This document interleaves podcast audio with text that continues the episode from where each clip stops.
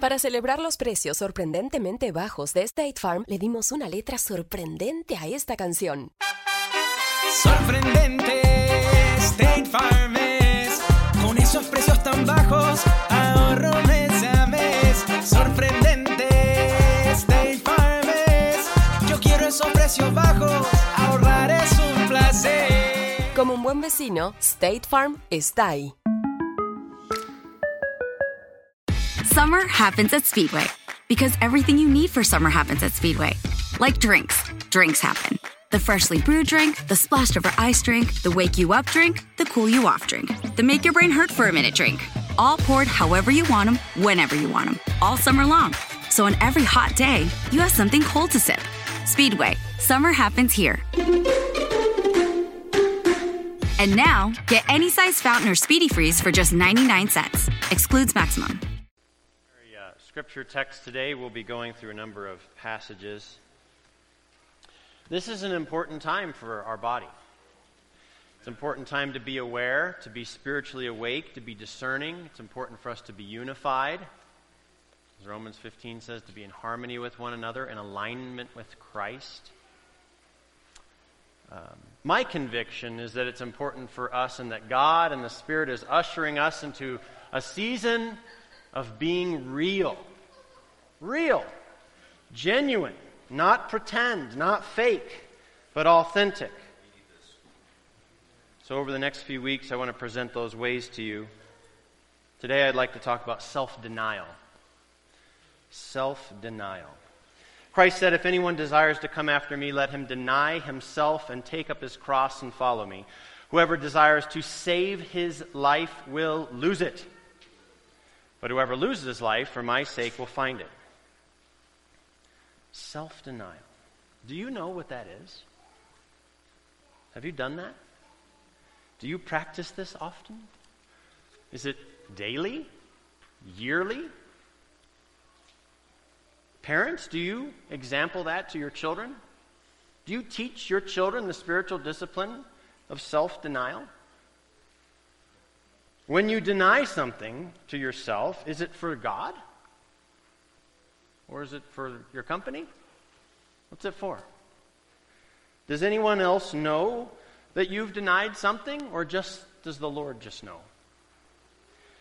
Apostle Paul spoke often of self denial so much it seemed like a continual part of his life, which is a hint to us. But whatever gain I had, I counted as loss for the sake of Christ. Indeed, I count everything as loss because of the surpassing worth of knowing Christ Jesus my Lord. For his sake I have suffered the loss of all things and count them as rubbish in order that I may gain Christ. Yes, this is actually a way that we gain Christ. So, what will you count for loss for the sake of Christ? Are you forsaking earthly possessions? Are you forsaking your reputation? Or are you protecting it? Are you willing to let God interrupt your plans for your life? Do you deny yourself for others? Husbands? Wives? What about your, your flesh driven desires and passions? Will you deny yourself those? As Paul said to the Galatians, and those who belong to Christ Jesus have crucified the flesh with its passions and desires. Do you deny yourself by renouncing this idea that you are the center of the universe, which has been gone through our minds somewhere, I know, each of us. But instead decided and declared that the new man, the new woman, and Christ is in charge. For you have died, and your life is hidden with Christ in God. We know Jesus, our Lord, was acquainted with grief and suffering, wasn't he? So, do you know Christ in this way? Something to ponder. Do you know Christ in the fellowship of his sufferings? For self denial is not just, it's not like, sometimes I think we think of it as like, well, that's for like the really godly people. They, you know, they do. No. Nope. Wrong. It's for every Christian. Peter exhorts us that it's right to take on a mindset of self denial. A mindset. Therefore, Christ suffered in the flesh So arm yourselves with the same way of thinking, for whosoever has suffered in the flesh has ceased from sin, so as to live for the rest of the time in the flesh no longer for human passions, but for the will of God. So we're called not just to occasionally self deny, but to have a mindset of it all the time. As I've mentioned before, I might have mentioned this to some of you before, sometimes we think of self denial and cross bearing, right, which was the, the Matthew 16 passage, that it, it, it happens occasionally. Like life is pretty much rainbows and lollipops, and then occasionally it, we, hit, we have to bear a cross. But then, we, then it continues, and, it's, and then it, you know, maybe next, maybe three years from now, then that's, but that's not right. When he exposited um, Matthew 16, John Calvin said, No, the whole Christian life is cross bearing. The whole life. That's the privilege we get as Christians, it's to bear for Christ's sake. Well, self denial is a difficult thing. It's a difficult thing for me. I don't know about you. Because our flesh pushes against it and says, No. But we're able to by faith in Christ. Right? I've been crucified with Christ. It's no longer I who live, but Christ who lives me, in me. In the life which I now live in the flesh, I live by faith in the Son of God, who loved me and gave himself for me. We must have the mindset that we are indeed crucified with Christ. It's not us who live, not our lives, not our pursuits, not our will, but God's. You might have heard the quote from Dietrich Bonhoeffer. He said, When Christ calls a man, he bids him come and die. And this mindset should influence how we interact with one another.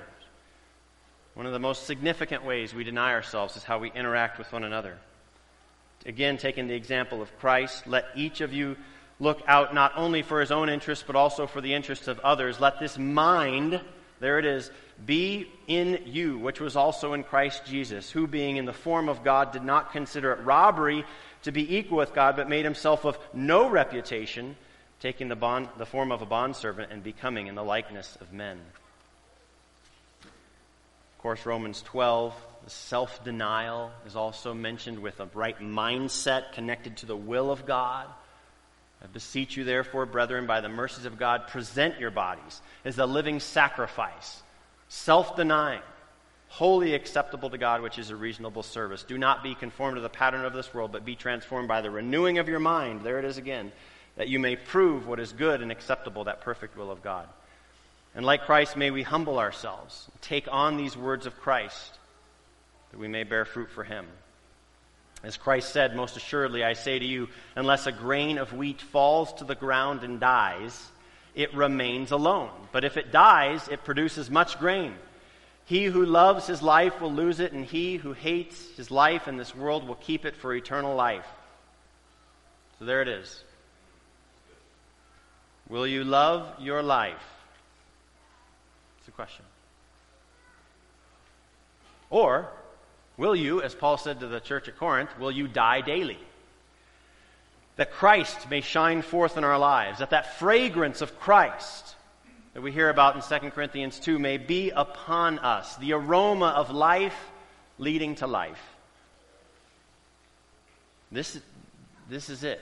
Self denial is life. Self denial is real, genuine, deep, lasting, true, eternal life. Not trite and flaky and temporary. For denying self for Christ is saying, God, I believe in you and now I'm going to live for you. I don't need to live for myself and make myself the center of the universe because I know I'm not. You are God. It's a declaration of faith in God. Why? Because we keep the promise of the gospel in front of us and remember that hope that does not disappoint.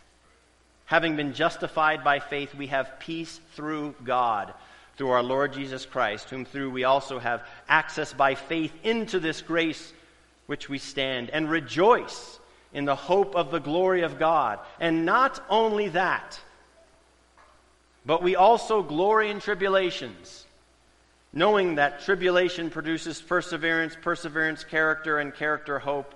Now, that hope does not disappoint because the love of God has been poured out in our hearts by the Holy Spirit who is given to us. Let us now go to our time of confession in silent prayer. And as we seek the Lord during this time, I encourage you to ask yourself what is the Word of God and the Spirit of God prompting me when Jesus says, Deny yourself, take up your cross, and follow me? For this is how we follow Christ as his cross bearers, cross bearers of the King. Let's pray. Father, self denial is a very hard thing for our flesh, for our old man, pushes against it. Oh Lord, would you mortify that flesh? Will the old man be slain more and more as we grow and conform to the image of Christ and the new man within us rises up? Oh Father, we ask that you do this sanctifying work, that you would be glorified, that your name would be known, that your church would be unified. Oh God, give us real things to talk about. Give us substantial, weighty matters, lasting things to pour our lives into. Well, Father, and may we turn away and deny ourselves things that are passing, things that are temporary. May we look unto you. Father, we take a time now to individually confess our sins to you.